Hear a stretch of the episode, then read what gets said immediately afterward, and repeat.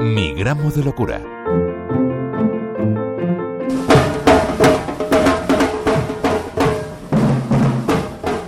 A golpe de batucada, una multitudinaria manifestación volvió a recorrer Madrid el martes en el Día Mundial de la Salud Mental. A ver, José Manuel, ¿es cierto que te tocó leer la proclama de la Federación Salud Mental Madrid al final de la manifa? Pues sí, le puse voz a la reivindicación de que se acabe con la vulneración de los derechos de las personas con problemas de salud mental. Y es que en España, de forma sistemática y estructural, se usan medidas coercitivas, contenciones mecánicas y químicas, medicación forzosa, aislamiento, falta de información y ausencia de alternativas terapéuticas. También se pidió que se deje de atar a los pacientes a su cama y que se acabe con la coerción física, química o emocional. Nada mejor que buscar la empatía con el paciente para lograr su recuperación.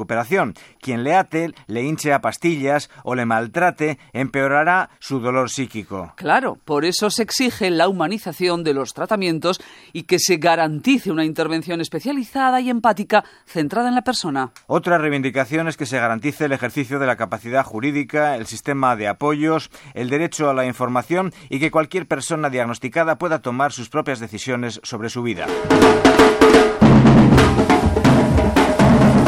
He leído por ahí que Madrid fue un hervidero de eventos en torno a ese Día Mundial de la Salud Mental. ¿Fue así, José Manuel? Pues sí, en Madrid y en el resto de España la gente inundó las calles para visibilizar sus problemas y exigir a los gobernantes que se impliquen en esta causa. Por cierto, hablando de gobernantes, ¿coincidiste con la reina Leticia? Me han dicho que suele escuchar mi gramo de locura. Pues no, no pude. El acto en el que se presentó coincidía con otro al que acudí organizado en la Asamblea de Madrid con múltiples expertos. O sea que también te perdiste su rapeo en favor de la salud mental. Sí, pero podemos volver a escucharlo en esta crónica de nuestra compañera Lucía Yeste, que destacó las declaraciones de la reina Leticia sobre un dato escalofriante. En el último año, la cifra de jóvenes que han pensado en suicidarse es superior a la de los que no han tenido esos pensamientos. Ese efectivamente es uno de los dos datos muy preocupantes a los que se ha referido hoy la reina. Por primera vez hay más jóvenes en España que se han planteado la idea del suicidio que los que no lo han hecho. Y el otro dato es que el 59% de los jóvenes españoles han tenido un problema de salud mental en el último año. Por todo ello, Leticia ha vuelto a reclamar mayor inversión para tratar la salud mental e incluso hoy se ha atrevido a recitar un rap. Hago lo que puedo, llego a lo que llego y no es sano que me exija tanto. Duelen los enfados y las malas caras cuando fallo en algo, pero duele más cuando no valoran que lo has intentado. Y lo estoy intentando, perdón si no alcanzo, pero porque han pensado que lo haría bien todo el rato. Bueno, qué maja la reina. Pues sí, el año que viene me gustaría acompañarla con mi acordeón o incluso con las dos flautas dulces que toqué con las narices al final de la manifa antes de leer la proclama. ¿Pero qué dices? ¿Qué? ¿No te lo crees? Escucha esta loca versión del himno a la alegría.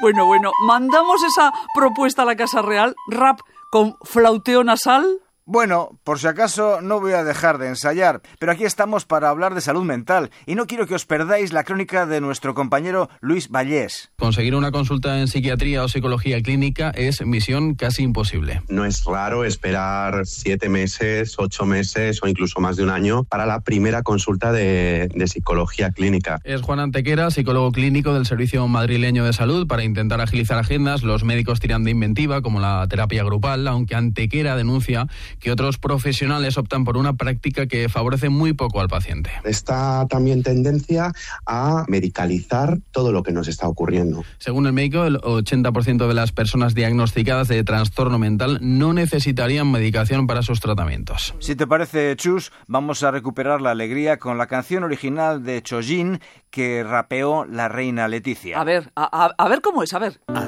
Puedo, llego a lo que llego y no es sano que me exija tanto. Duelen los enfados y las malas caras cuando fallo en algo, pero duele más cuando no te valoran que lo has intentado y lo estoy intentando. Perdón si no alcanzo, pero porque han pensado que lo haría bien todo el rato. ¿Qué razón tiene y qué bonito? Es que para acabar con el estigma en salud mental, antes hay que acabar con el autoestigma.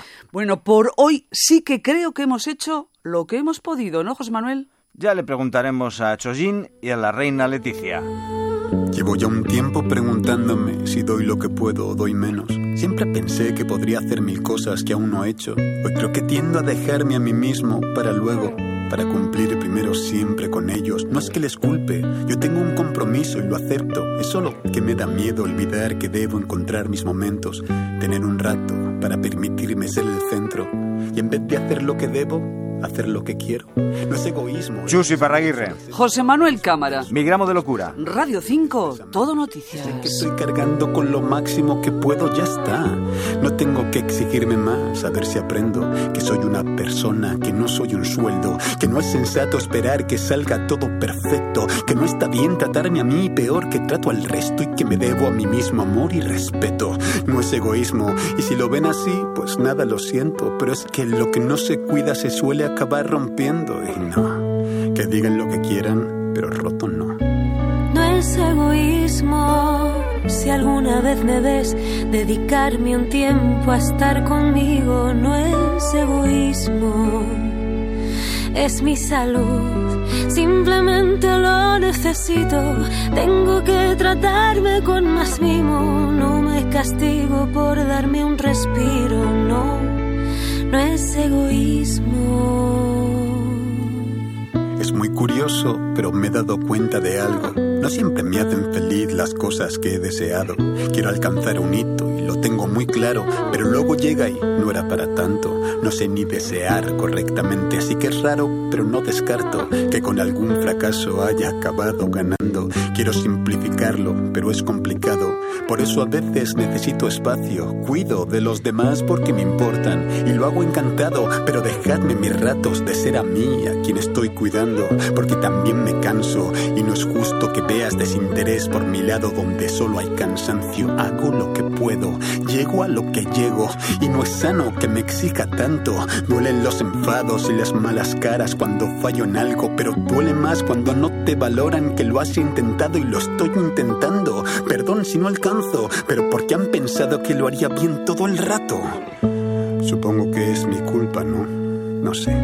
No es egoísmo si alguna vez me ves dedicarme un tiempo a estar conmigo, no es egoísmo.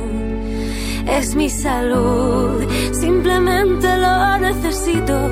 Tengo que tratarme con más mimo. No me castigo por darme un respiro, no, no es egoísmo. No es egoísmo.